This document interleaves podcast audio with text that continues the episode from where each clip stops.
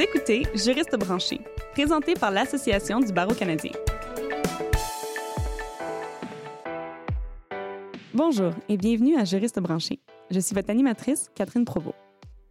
Dans le cadre de notre série d'épisodes sur la diversité dans le monde juridique au Canada, nous rencontrons aujourd'hui Maître Elisabeth Brousseau, membre fondatrice du comité LGBT du Barreau du Québec. Maître Brousseau, associée chez McCarthy Tétrault, est avocate en litige. Elle est membre et coprésidente antérieure de Coris de l'ABC, Division du Québec, c'est-à-dire conférence sur l'orientation et l'identité sexuelle. Et, depuis cette année, Maître Brousseau est secrétaire du comité d'administration d'Égide, l'Alliance internationale francophone pour l'égalité et la diversité. Donc, bienvenue à Juriste branché, Maître Brousseau. Merci. Parlons un peu de vous. Jusqu'à maintenant, quelle a été votre expérience par rapport à la diversité et à l'inclusion dans le domaine juridique? Eh bien, depuis euh, mes tout débuts, depuis euh, que euh, j'étais, au, baccalauréat en droit, j'ai, commencé à m'intéresser à ces questions-là, même avant mon droit. Donc, je dirais que dans la profession, c'est, depuis le tout départ où la question de la diversité est venue me chercher. En tant que femme lesbienne ouvertement gay, je, je, j'estimais que ces débats-là font aussi partie euh, de, nos professions et de la vraie vie et de, ce que j'entamais comme étude à l'époque. Et quel genre de défis est-ce que vous avez rencontrés?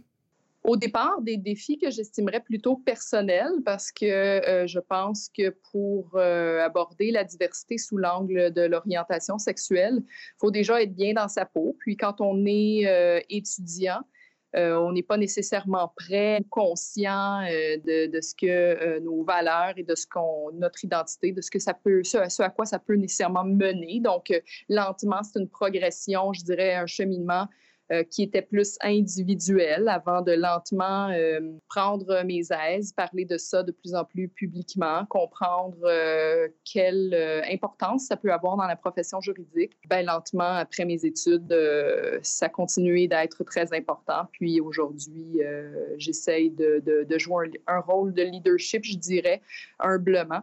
Euh, mais j'estime que c'est une question qui, ce sont des questions maintenant qui, qui sont primordiales et qui font partie de, de ma carrière, je dirais. Et euh, parlez-nous donc des succès aussi. Ben, les succès, c'est justement, euh, j'ai réussi à, à, à, être confortable avec cette idée-là. Quand on est étudiant en droit, on ne sait pas trop ce qui nous attend.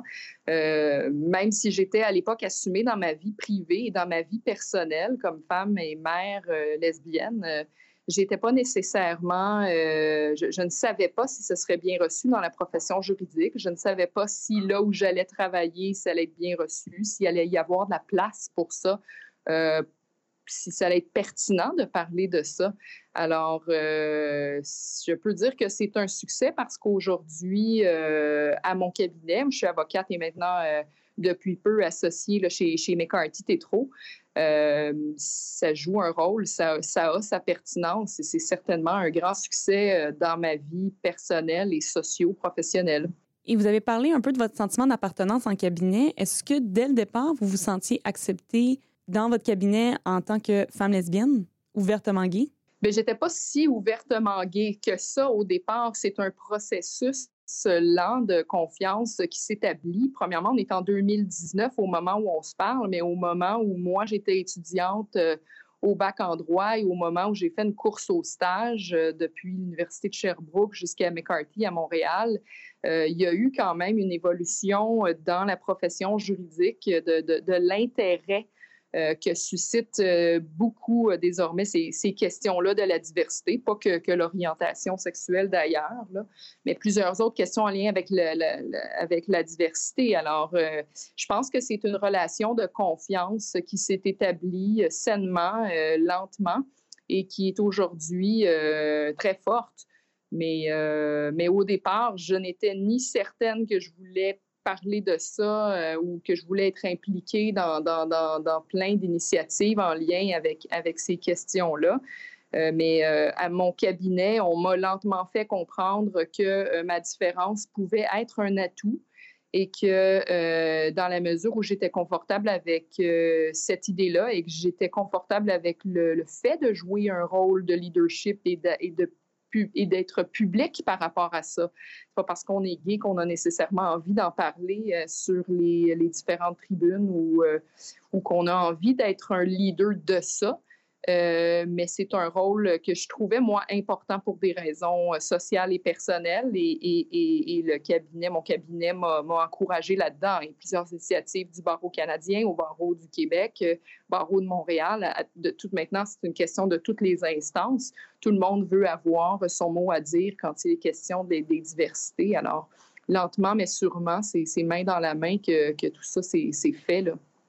Vous avez mentionné qu'il y a eu une évolution entre le début de vos études et maintenant en 2019 dans euh, le sentiment d'inclusion et de diversité euh, dans le milieu juridique. Diriez-vous qu'on en parle assez, même de nos jours? Ça dépend de quelle est notre vision des choses. Moi, j'estime qu'on n'en parlera jamais assez. Euh, il y a des gens qui trouvent qu'il y a beaucoup de place qui est fait à ça aujourd'hui. Personnellement, ma vision et pourquoi euh, j'en parle euh, encore aujourd'hui, que j'ai encore beaucoup d'implications sur ces thématiques-là, c'est qu'il y a certains avancements qui se font, mais il en reste encore beaucoup à faire. Et si c'est moins directement dans notre cours arrière, les grands changements à faire, il, il, reste beaucoup de choses à faire partout dans le monde. Alors, il faut voir un petit peu au-delà de nos horizons.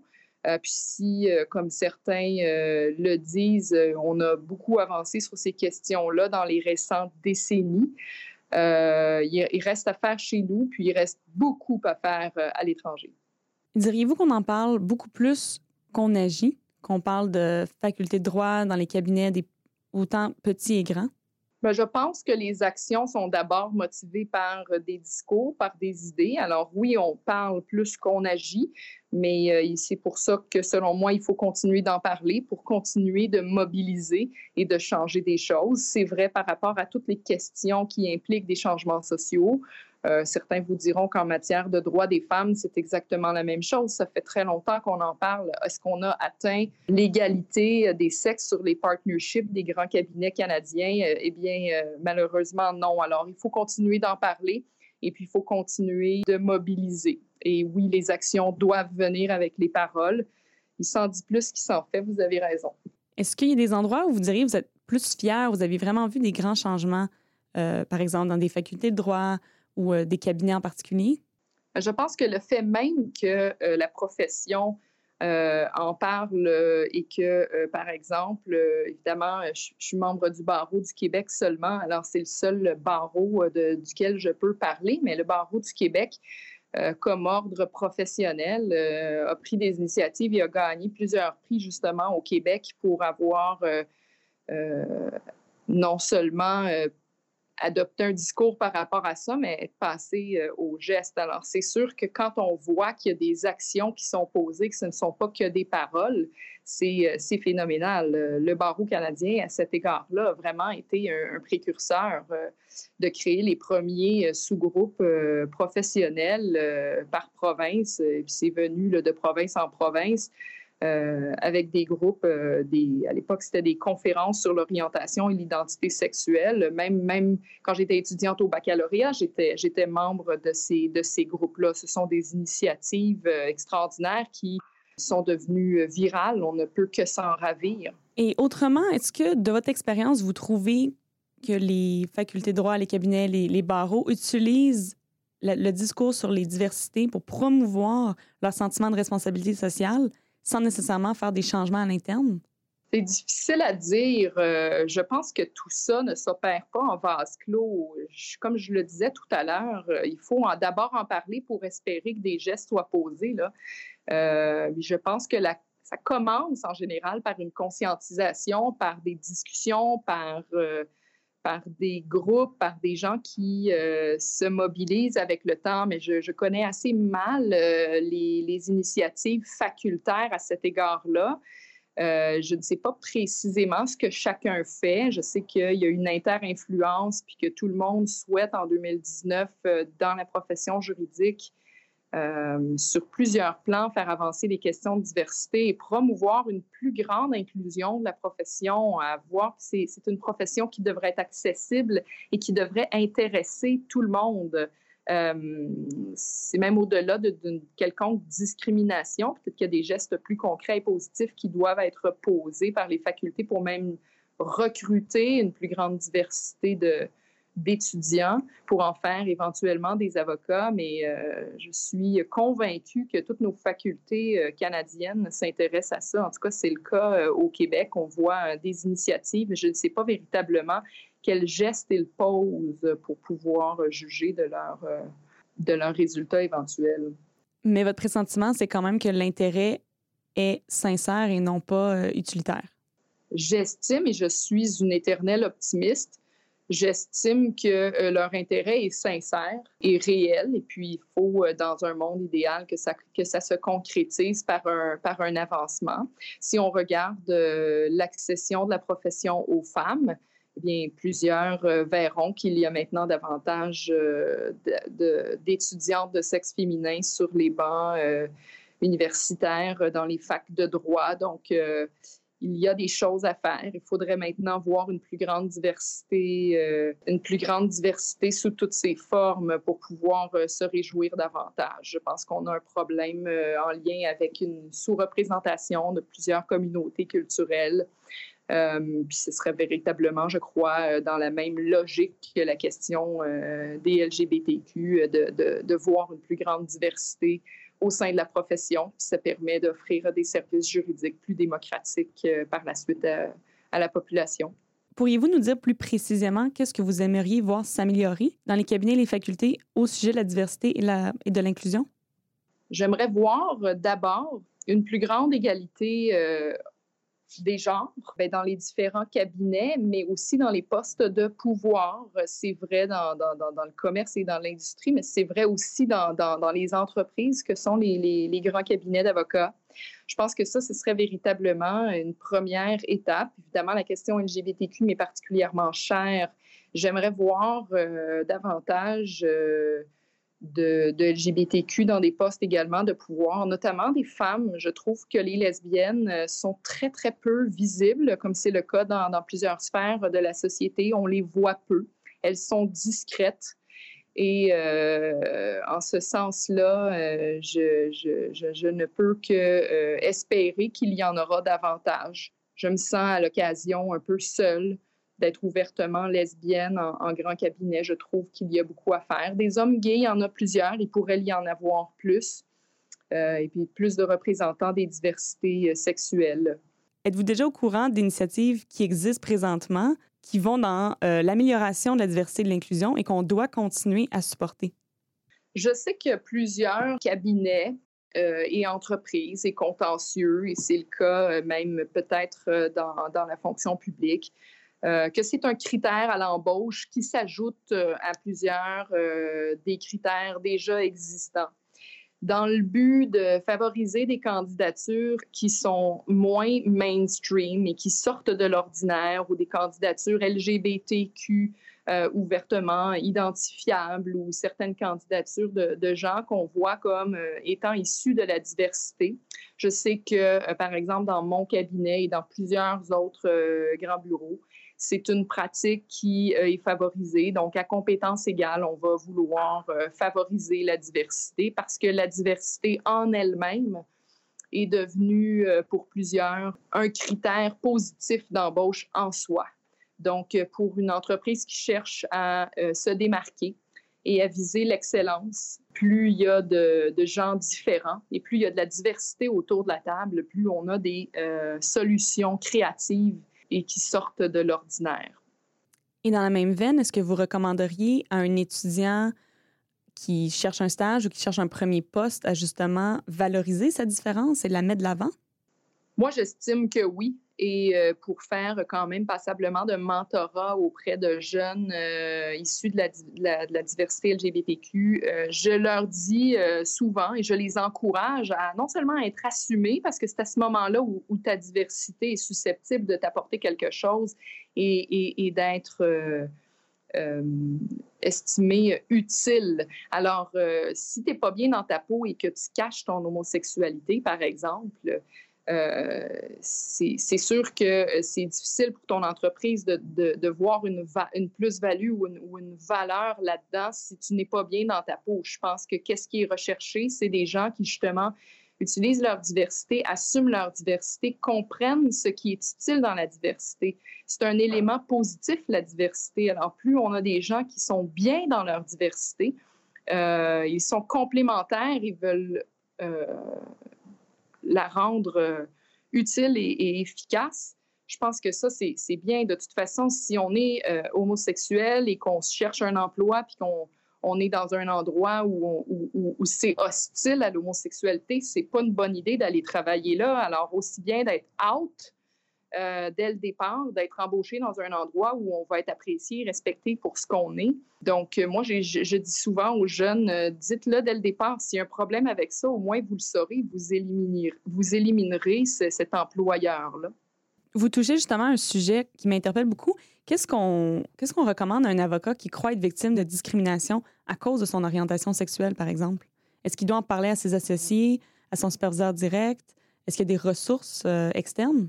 C'est sûr que ça peut être délicat dans un bureau si on est peu nombreux de soulever ce problème-là. Il m'apparaît assez clair qu'il euh, ne faut pas tolérer euh, les gestes d'intimidation et de discrimination même si les questions peuvent parfois être délicates à soulever. Puis, euh, évidemment, lorsqu'on est victime, ça demeure difficile de dénoncer.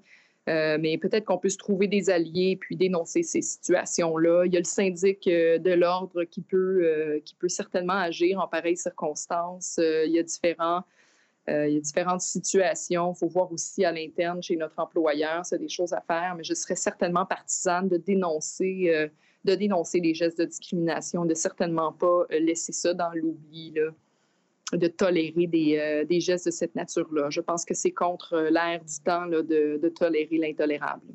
Pour terminer l'épisode, pourriez-vous nous donner votre vision de l'avenir quant à la diversité et l'inclusion dans le domaine du droit au Canada? Croyez-vous qu'on est sur le bon chemin? Croyez-vous qu'on a beaucoup de chemin à faire encore? comment est-ce que vous voyez les choses?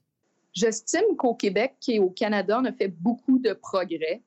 Il faut maintenant assumer ce progrès-là, euh, passer euh, de la parole aux actes là où il reste encore des choses à faire. On n'a pas tout réglé euh, au Canada encore.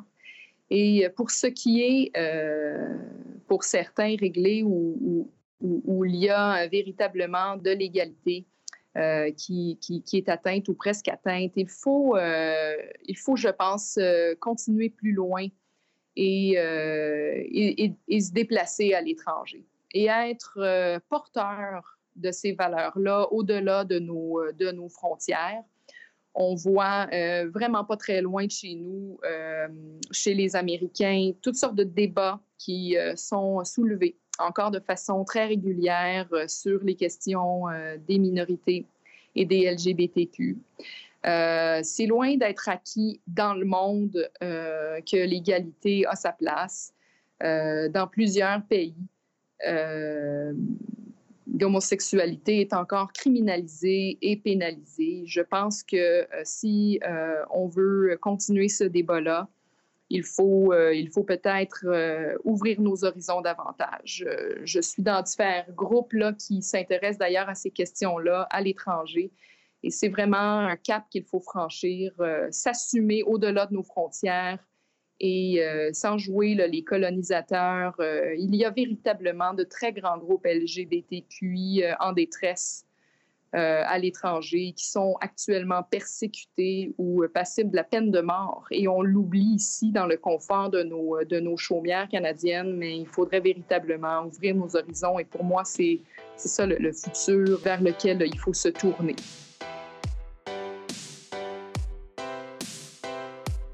Merci, Maître Brousseau, de votre participation à notre série de balados. Je suis honorée d'avoir pu parler à une femme de votre calibre, impliquée autant dans la construction de l'avenir de la société je suis certaine que la perspective de nos auditeurs sur le sujet a changé. À nos auditeurs maintenant, via Twitter, dites-nous ce que vous pensez du rôle des cabinets dans l'inclusion et la diversité. À commercial, nouvelle barre de soulignement ABC. Puis, rendez-vous au cba.org par oblique SOIS pour en apprendre plus sur l'inclusion et la diversité au sein de l'Association du barreau canadien. N'hésitez pas à partager cet épisode sur vos réseaux sociaux et à nous suivre sur Twitter à commercial nouvelle barre de soulignement ABC. Pour nos épisodes précédents et futurs, abonnez-vous à Juriste branché sur Apple Podcasts, Stitcher et Spotify. Et n'hésitez pas à nous laisser des commentaires sur ces plateformes. Vous y trouverez également notre balado en anglais, The Every Lawyer. À la prochaine!